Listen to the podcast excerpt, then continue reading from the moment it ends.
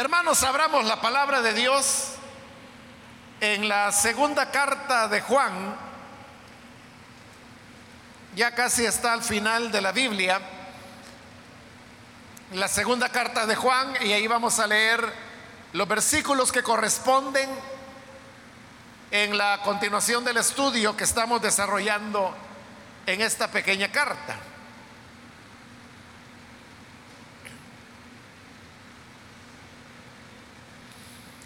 Dice entonces la palabra de Dios en segunda de Juan, versículo 7 en adelante, es que han salido por el mundo muchos engañadores que no reconocen que Jesucristo ha venido en cuerpo humano. El que así actúa es el engañador y el anticristo. Cuídense de no echar a perder el fruto de nuestro trabajo. Procuren más bien recibir la recompensa completa. Todo el que se descarría y no permanece en la enseñanza de Cristo, no tiene a Dios. El que permanece en la enseñanza, sí tiene al Padre y al Hijo. Si alguien los visita y no lleva esta enseñanza, no lo reciban en casa, ni le den la bienvenida. Pues quien le da la bienvenida se hace cómplice de sus malas obras. Aunque tengo muchas cosas que decirles, no he querido hacerlo por escrito, pues espero visitarlos y hablar personalmente con ustedes para que nuestra alegría sea completa. Los miembros de la iglesia hermana, la elegida, les mandan saludos. Amén. Hasta ahí dejamos la lectura. Hermanos, pueden tomar sus asientos, por favor.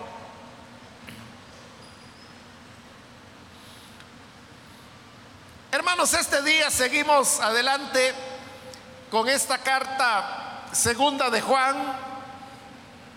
Y usted pudo notar en la lectura que hemos leído los versículos con los cuales se completa la carta.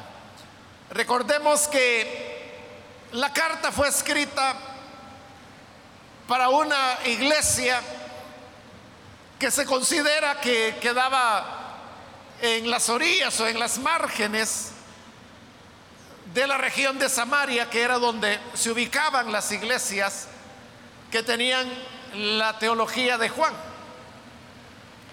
Porque se había producido dentro de estas iglesias una división que es el tema que se trata en la primera, segunda y lo veremos que aún en la tercera de Juan.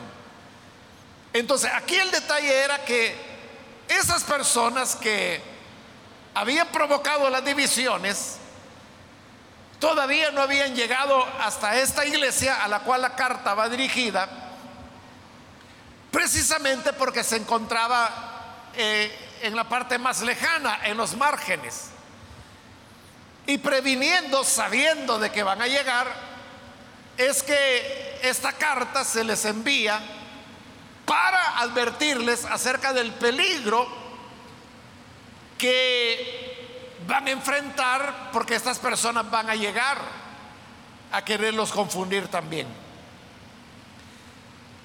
Obviamente, hermanos, que uno no puede afirmar de nadie es que es una mala persona o tengan cuidado de esta otra persona porque es mala. O sea, uno no puede decir eso sin demostrar o tener evidencias que de verdad hay razones para decir que esa persona es mala. Y por eso es que esta carta no solo dice que tienen que tener cuidado con estas personas, sino que les dice la razón. Y una razón es la que ya mencionamos en la última oportunidad y era que eran personas que no estaban cumpliendo el mandamiento del Señor de amarnos los unos a los otros. Y prueba de eso, de que no tenían amor, era que estaban provocando una división dentro de la iglesia. Pero además de la falta al amor, como lo dijimos la semana anterior, había otro problema. Y este era que también estas iglesias o estos divisionistas tenían una falsa doctrina. Y de esa falsa doctrina es que habla ahora el versículo 7 cuando dice, es que han salido por el mundo muchos engañadores que no reconocen que Jesucristo ha venido en cuerpo humano. Ese versículo 7 cuando dice, han salido por el mundo muchos engañadores. Esa palabra salido, han salido, es la misma palabra que se utilizó en la primera carta, hablando de los mismos divisionistas, cuando en esa carta se decía, salieron de nosotros porque no eran de nosotros. Entonces, el salir hablaba de haber abandonado el seno de la iglesia. Y ahora este versículo 7 está diciendo que habían salido de la iglesia para ir al mundo. Y por eso dice, han salido por el mundo muchos engañadores que no reconocen que Jesucristo ha venido en cuerpo humano. Esa era, hermanos, la enseñanza que tenían estas personas que habían producido la división dentro de las iglesias de Samaria. Como le he dicho en otras ocasiones, iglesias que también algunos le llaman juaninas por el hecho de que todas ellas abrazaban la teología de Juan, que es presentada en el Evangelio que lleva su nombre y las tres cartas que ahora estamos considerando.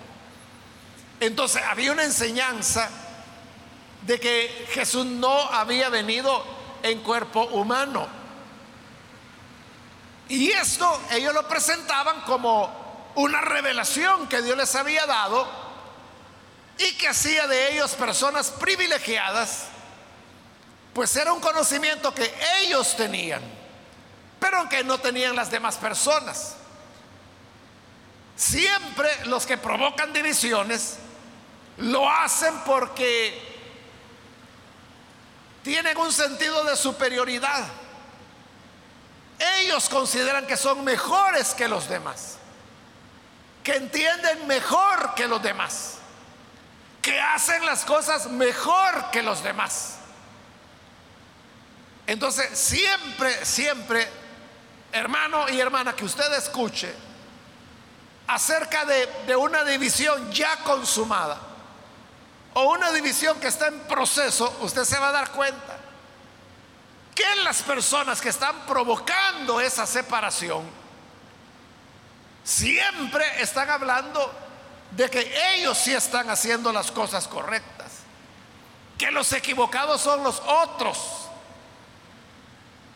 porque ellos tienen más conocimiento, ellos son los capaces, ellos son los que entienden mejor, ellos son los que están haciendo las cosas más sinceramente. De igual manera, en esta época, los divisionistas decían que ellos tenían una revelación y un conocimiento de Cristo mayor incluso que de aquellos maestros que les habían enseñado a ellos el Evangelio. Y bajo esa excusa llegaban a la idea de que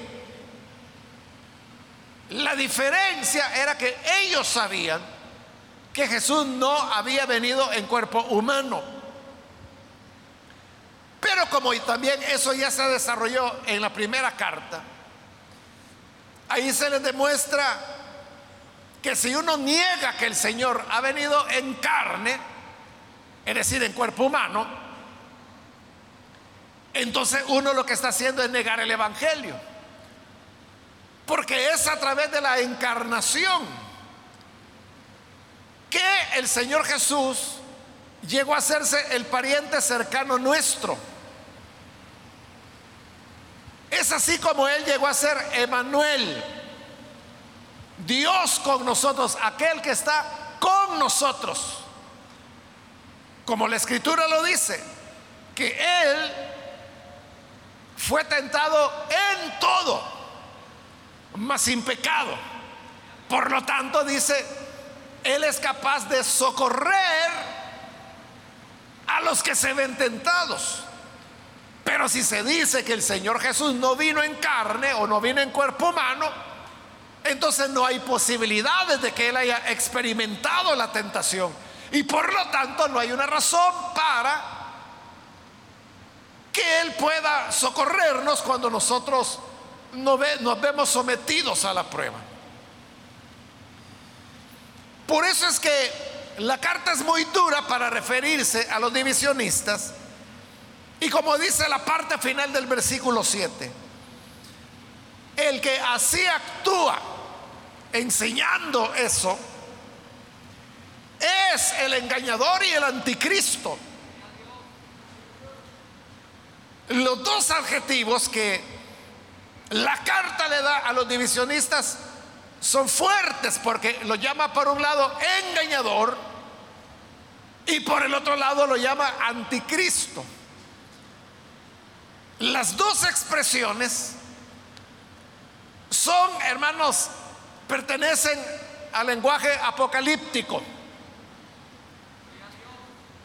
Usted sabe que cuando hablamos de el engañador, por ejemplo, en el libro de Génesis usted puede encontrar que hay referencias a Satanás en Apocalipsis en donde se le llama el engañador. Aparte de que en el Evangelio ya vimos que también Jesús dijo que Él es el padre de mentira. Y acerca del anticristo, también sabemos que la figura del anticristo aparece en, en, los eventos futuros, en los eventos apocalípticos. Pero Juan lo que hace es que estos elementos que pertenecen a hechos que ocurrirán en el futuro, lo que se llaman eventos escatológicos, es decir, los acontecimientos del fin, Él los trae al presente. Porque para Él, para Juan, no es que hay que esperar que un día vendrá el engañador o que un día vendrá el anticristo. Como ya lo dijo en la primera carta, hay muchos anticristos. Y hoy lo está diciendo de nuevo que hay muchos engañadores que han salido. Esto dice, son el engañador y son el anticristo. Es decir, vuelve a sacar el tema del anticristo, el cual ya trató en la primera carta mucho más ampliamente, demostrando por qué los que provocaban divisiones, Él les llama anticristo. Entonces se está refiriendo de esa manera, como le digo, bastante fuerte hacia los que provocaban las divisiones. Y les dice en el 8, cuídense de no echar a perder el fruto de nuestro trabajo. El propósito de llamar a los divisionistas engañadores y anticristo era, hermanos, advertir a los creyentes. Y hoy se lo dice así, muy llanamente. Cuídense. Deben cuidarse porque como creyentes ellos están enfrentando un riesgo. Y es lo que les dice ahí. Cuídense de no echar a perder el fruto de nuestro trabajo. Aquí no está hablando, hermanos, de ninguna manera del tema de la salvación, sino que está hablando más bien del tema, ahí dice del trabajo, pero uno puede pensar de que a lo que se está refiriendo es a los galardones. Entonces, la salvación no se recibe por medio de las obras, sino que es un regalo que Dios da.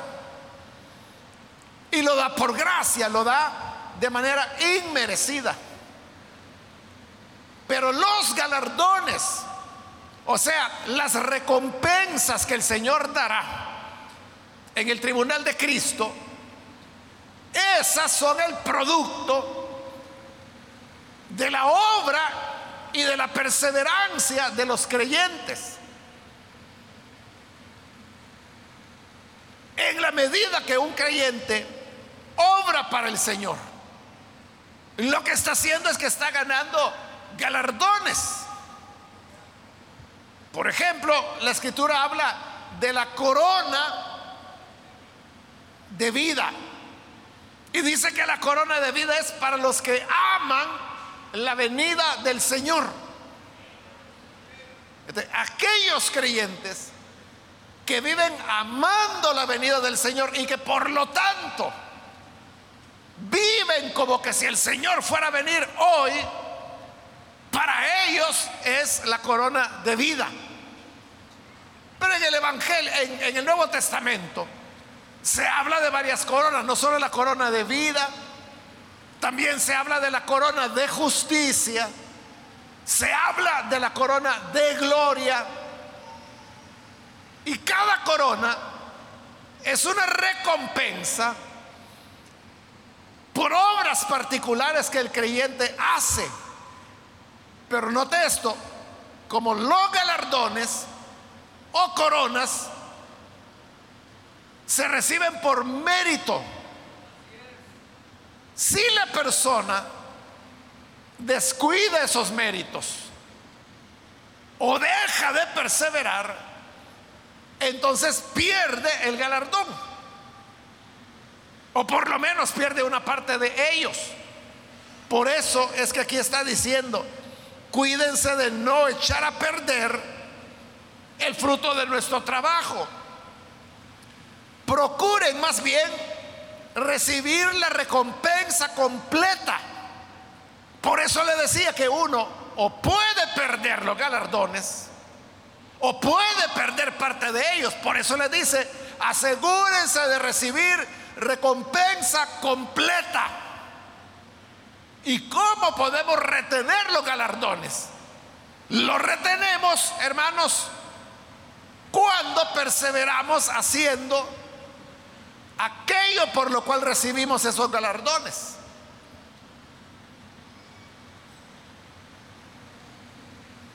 Si por servir al prójimo, si por servir al Señor uno recibe galardones, estos galardones los tendremos mientras perseveremos en servir de esa manera al Señor.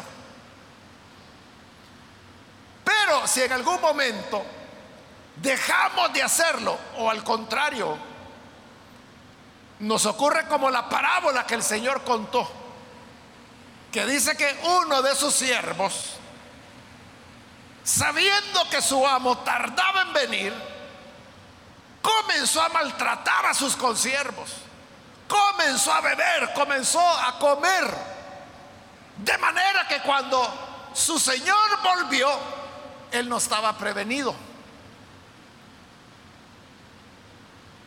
Entonces todo lo bueno que pudiera haber hecho, lo perdió. A eso se refiere la carta cuando dice, cuídense. ¿Y de qué tenemos que cuidarnos? De las dos cosas que ha mencionado. Del amor, de no dejar de amarnos porque eso ocurría con los que habían provocado la división que estaban faltando al mandamiento del amor, no habían perseverado en ese mandamiento. Y guardarse de la falsa enseñanza como la que ellos tenían, acerca de que Jesucristo no había venido en un cuerpo humano. Entonces uno tiene que guardarse de la pérdida del amor y de la pérdida de la sana doctrina. Porque si nos guardamos, entonces es cuando vamos a recibir un galardón completo. Si no nos cuidamos, lo que pudiera haber ganado, lo va a perder. O no lo va a recibir completo. El versículo 9 dice, todo el que se descarría y no permanece en la enseñanza de Cristo, no tiene a Dios. En cambio, el que permanece en la enseñanza, sí tiene al Padre y al Hijo. Entonces note, cuando una persona, puede haber una persona que profesó el cristianismo, asistió a una iglesia, se bautizó en agua, tuvo privilegios, incluso puede llegar a ser un predicador o puede llegar a ser pastor, evangelista, cualquier función dentro de la iglesia. Pero si esta persona no persevera,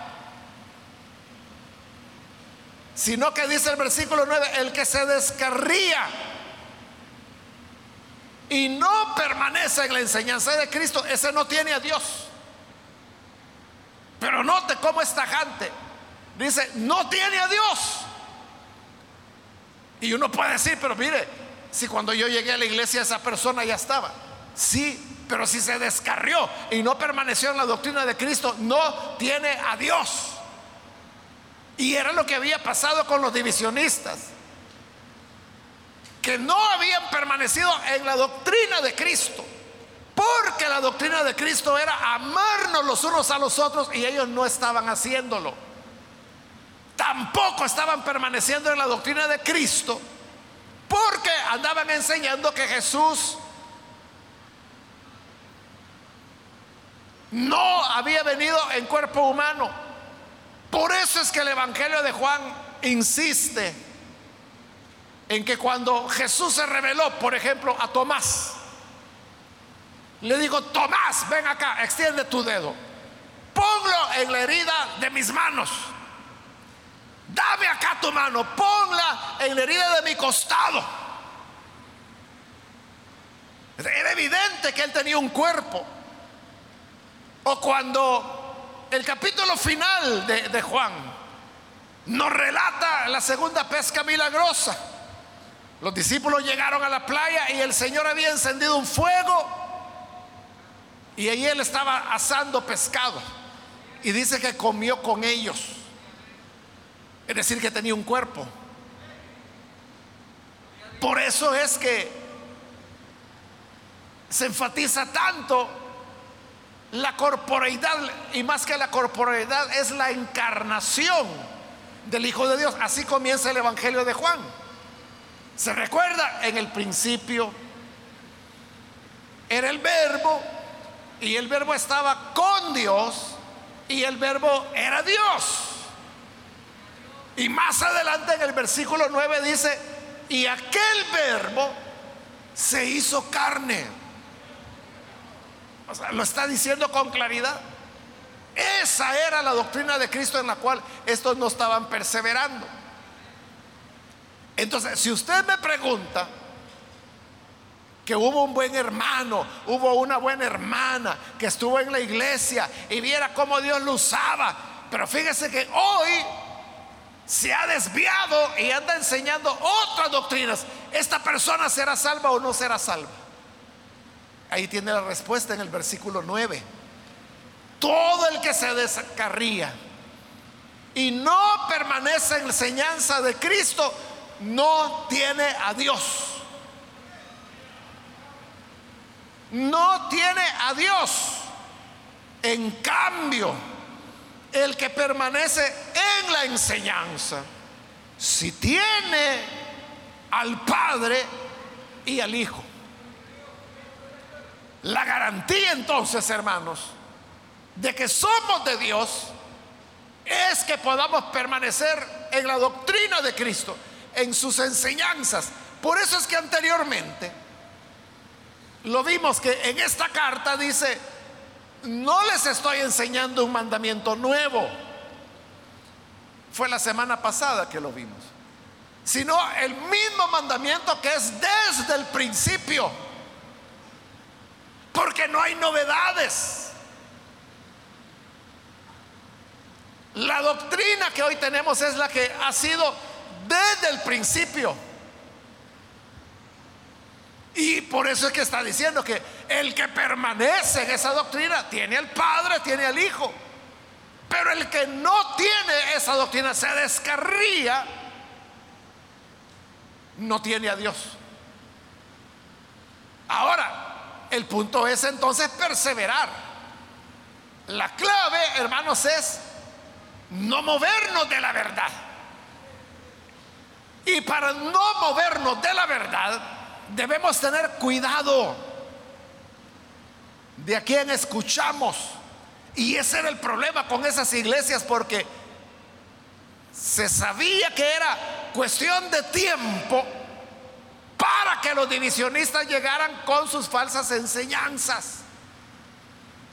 Pero para que se cuiden, les da esta recomendación, la del versículo 10.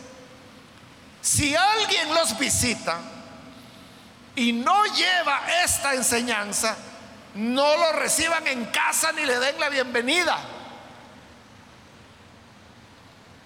Fíjese, son palabras bien fuertes. Si alguien los visita y no lleva esta enseñanza, no lo reciban en casa ni le den la bienvenida. En otras ocasiones, hermanos, yo le he explicado cómo en el mundo grecorromano del siglo I, que es en el que se escribió el Nuevo Testamento, el tema de la hospitalidad, hermano, eso era básico. Por eso es que la hospitalidad es algo que rápidamente fue adoptado como una práctica cristiana. Era una práctica cultural, pero el cristianismo lo toma como una práctica de fe, como una práctica espiritual. Bajo esa práctica de la hospitalidad, la idea, hermano, era recibir a las personas hospedarles de la mejor manera, dándoles los mejores privilegios. Por eso es de que hoy choca cuando este versículo 10 dice, si alguien viene a visitarlos y no lleva esta enseñanza, se está refiriendo a la visita que iban a hacer los divisores. Entonces, no lo reciban en casa y no le den la bienvenida. En otra traducción, en la traducción en lenguaje actual, dice, si alguien los visita y no llevan esta enseñanza, no lo reciban en casa ni lo saluden. Entonces, en una cultura donde la práctica era lo contrario, era recibir a las personas, era saludarlas. Hoy está diciendo lo contrario. Pero eso, hermanos, esa recomendación de que no lo reciban, no les den la bienvenida o no lo saluden, responde, como yo le dije en la introducción a la carta, a esa estrecha relación que hay entre el amor y la verdad. Y yo le dije, de eso trata toda la carta. Es cortita, pero de eso trata. Pero recuerde el versículo 1, volvamos al versículo 1. Dice el anciano a la iglesia elegida y a sus miembros, oiga, a quienes amo en la verdad. Amo en la verdad. ¿Por qué los ama? porque están en la verdad. Hay una estrecha relación entre el amor y la verdad. Y es una idea que se va repitiendo a la carta. En el versículo 2 dice, a causa de la verdad que permanece en nosotros. La parte final del versículo 3 dice, estarán con nosotros en verdad y en amor. Otra vez está relacionando la verdad y el amor. Entonces, ya demostró que estas personas que iban a llegar a visitarlo no tenían la verdad. Por eso les dice, si llegan a visitarlos y no lleva esta enseñanza, o sea, no tienen la verdad. Como no tienen la verdad, entonces no hay que darles amor, no hay que recibirlos. No hay que decirles bienvenidos. Ese es el contexto de la carta. Entonces, como el peligro, dijimos ya, es descarriarse de la verdad. Hay que permanecer en la verdad para poder tener a Dios, para poder tener al Padre y tener al Hijo. Entonces, para no descarriarnos tenemos que tener cuidado. Y el cuidado es no oír a los que traen falsa enseñanza. Dice, no deben recibirlos en casa. No deben saludarlos. Hermano, yo creo que buena parte de ustedes sabrán que yo tengo un perfil que no es tanto para asuntos personales, sino que básicamente es para poder estar transmitiendo las predicaciones a través de un perfil en Facebook. Pero todos los días, hermanos, desde el año 2010 que se abrió ese perfil, todos los días yo siempre subo un versículo de la Biblia. Y ya ha ocurrido, hermanos, un par de veces que he subido este versículo. Si alguno lo visita y no lleva esta enseñanza, no lo reciban en casa ni lo saluden. Pero lo interesante, hermano, es cómo la gente reacciona frente a ese versículo.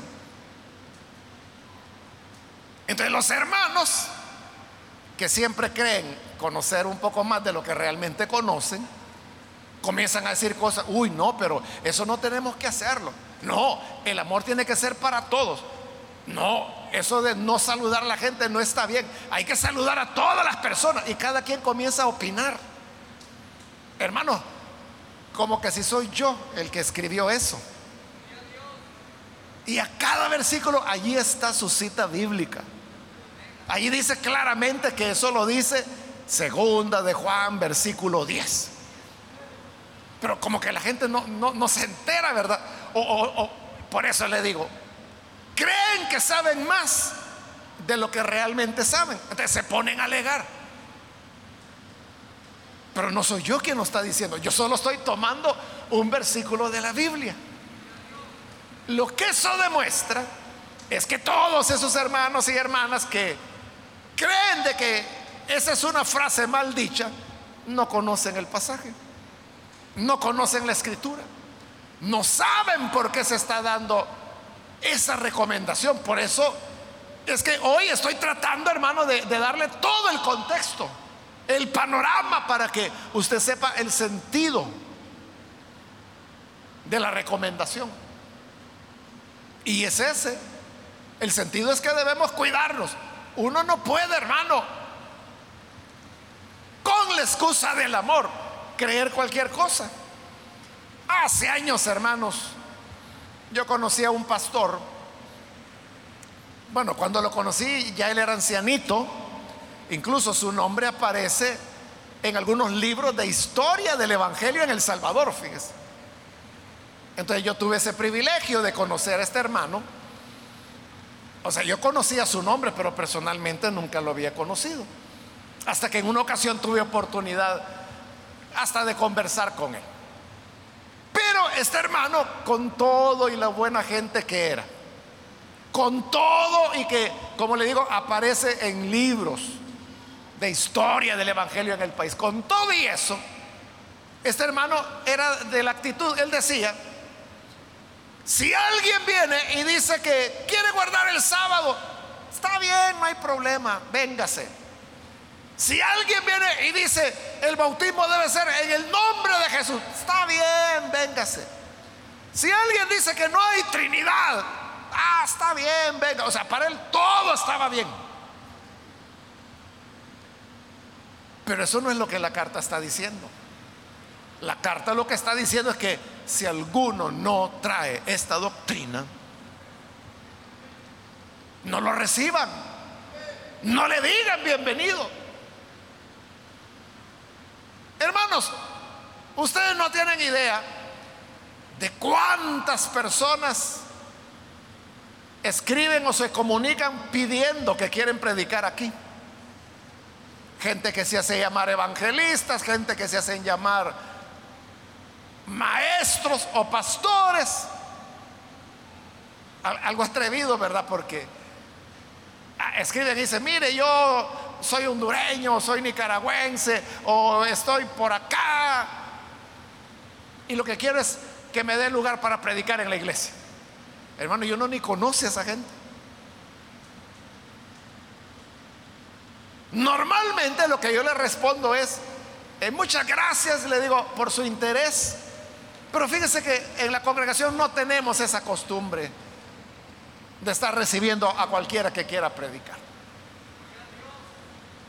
Algunos se molestan y entonces creen que es como una falta al amor o creen que es orgullo o soberbia. Pero no es eso, sino de que uno debe proteger a las personas. Hermano, si cuando usted va a comer o sea, le toca comer en la calle. ¿A dónde va a comer usted? Donde ve que todo está sucio, donde pasan las ratas y cucarachas, va a comer ahí. Porque eso me va a hacer daño. O usted ve que la señora que con la misma mano que agarra el dinero y las monedas y las cuentas, con la misma mano agarra el chicharrón para hacerle las pupusas que usted se va a comer. ¿Por qué no come eso? Porque no se quiere enfermar. No quiere que le vaya a, transmitir alguna bacteria o algún parásito. Así como cuidamos la higiene del alimento que recibo, debemos cuidar lo que el alma recibe. La palabra de Dios. Y hay personas que insisten cuando ya insisten mucho, yo le digo, mire, mándeme una grabación, le digo, de sus predicaciones. Y la vamos a oír y en base, vamos a ver si vale la pena o no. Hasta donde recuerdo, nunca nadie ha enviado a nadie. Nunca nadie ha enviado nada. O sea, porque no recuerdo haber oído otras predicaciones. Si ni las mías oigo, menos voy a estar oyendo la de otra gente. Entonces, pero como le digo, a veces se molestan. Pero es lo que dice la escritura. en otras palabras, le está diciendo, ciérrenle las puertas.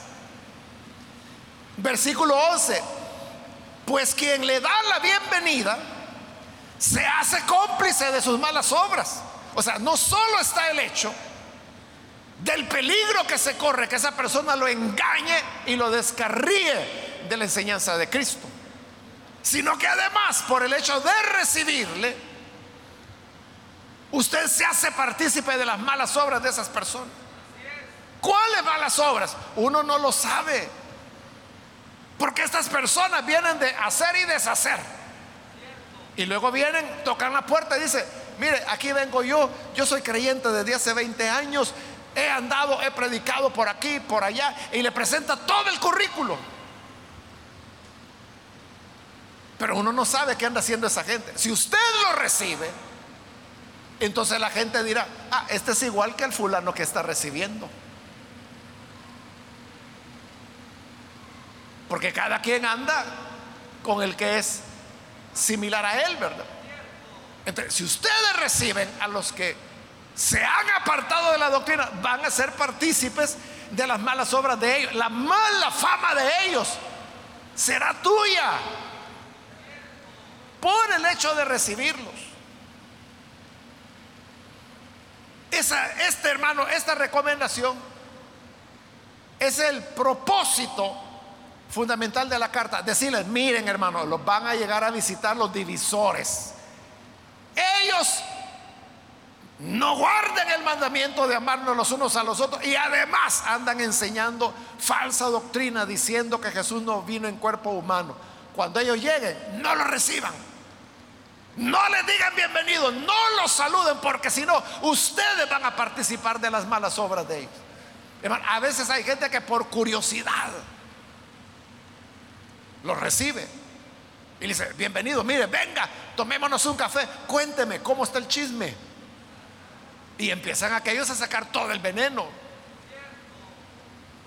Entonces la gente que te ve sentado a la mesa con ese fulano o esa mengana, te ve que tú estás participando de las malas obras de ellos. Habiendo advertido, la carta llega a su final. El versículo 12 es una especie de cierre, donde dice, aunque tengo muchas cosas que decirles, no he querido hacerlo por escrito, pues espero visitarlos y hablar personalmente con ustedes para que nuestra alegría sea completa. Es decir, habían otras cosas que hablar. Y dice, pude, esas otras cosas, pude haberlas escrito para que ustedes lo leyeran. Pero no, no quiero hacerlo por escrito. Quiero ir y hablar personalmente con ustedes.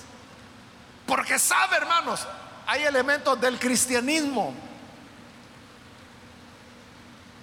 que no se pueden transmitir a larga distancia. Bueno, en este caso era a través de carta, ¿verdad?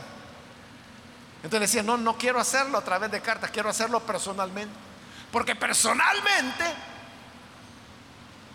hermano, uno tiene tonalidades en la voz, uno gesticula con el rostro, con las manos. Personalmente uno puede abrazar a una persona. Personalmente le puede dar la mano, personalmente puede orar por esa persona imponiéndole las manos. Estando frente a frente, usted puede ungir a una persona con aceite, pero eso no se puede hacer a través por carta. Las cartas eran los medios de comunicación de la época. Hoy los medios de comunicación son el teléfono, los mensajes, las redes sociales.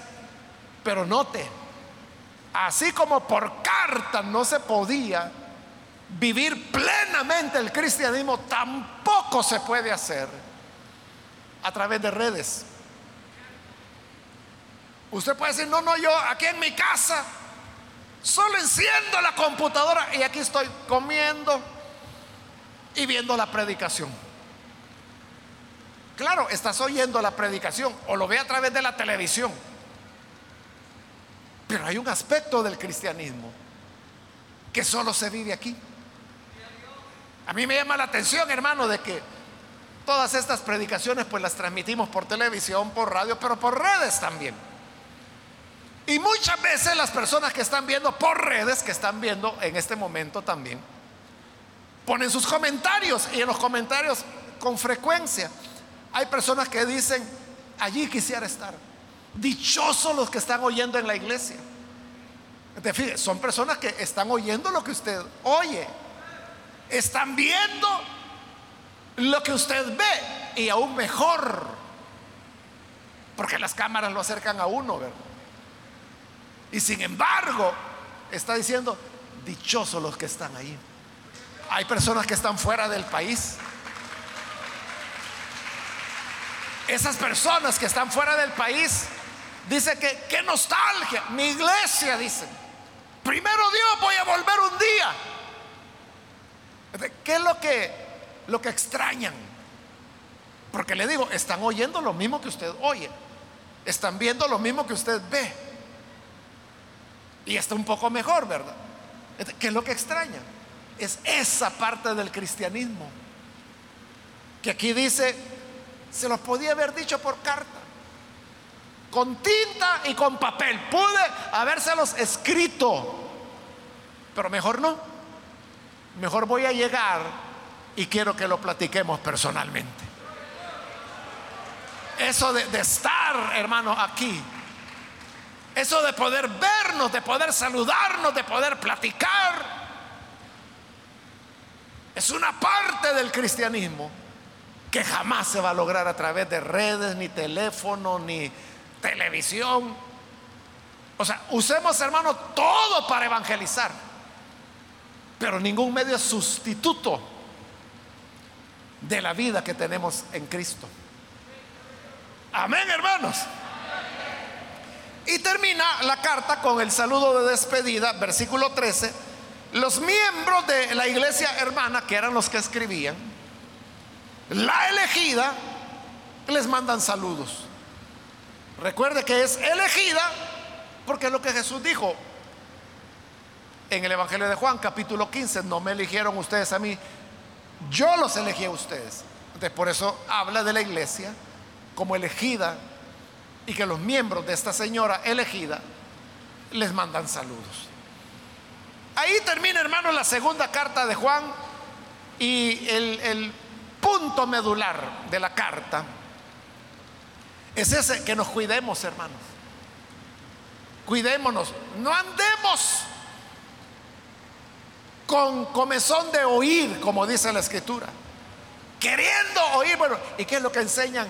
Los testigos de Jehová. Y estos que se dividieron de la iglesia, ¿por qué se habrán ido? Dígame, dígame el chisme, quiero saber. ¿Cómo es el chambre? ¿Por qué se fueron? Cuídense, dice. Cuídense porque los van a descarriar.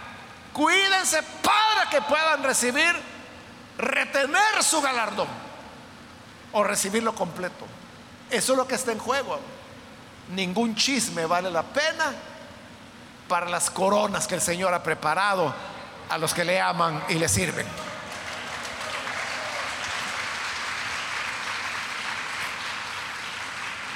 Vamos a orar, hermanos, vamos a cerrar nuestros ojos. Antes de orar, yo quiero invitar a las personas que aún no han recibido al Señor Jesús como su Salvador Pero si usted hoy ha escuchado la palabra de Dios, yo quiero invitarle para que no deje pasar usted el momento para poder recibir al Señor Jesús como su Salvador. Si este es su caso, entonces yo invito a cualquier amigo o amiga que hoy necesita recibir al Señor Jesús. Por favor, ahí en el lugar donde está, Póngase en pie. Si usted necesita venir a Jesús y vamos a orar por usted. ¿Hay alguna persona, algún amigo o amiga que recibe al Señor por primera vez? Póngase en pie y vamos a orar por usted. ¿Hay alguien que necesita venir? Acérquese porque la gracia del Señor le está llamando. La gracia del Señor le invita. ¿Hay alguien que necesita venir? Póngase en pie. Es el momento para hacerlo. También quiero invitar si hay hermanos o hermanas que se alejaron del Señor Recuerde que nuestros galardones, sus coronas, están en juego porque se pueden perder. Por eso hoy es un buen momento para afirmar nuestras vidas con el Señor. ¿Quiere reconciliarse? Póngase en pie entonces. Si hay hermanos o hermanas que necesitan reconciliarse, Póngase en pie ahora. Vamos a orar. ¿Hay alguien que lo hace?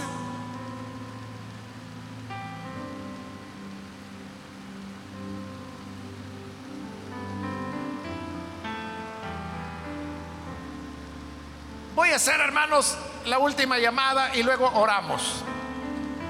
Pero si hay alguien que necesita recibir a Jesús por primera vez o necesita reconciliarse, póngase en pie ahora y aproveche esta última llamada que estoy haciendo.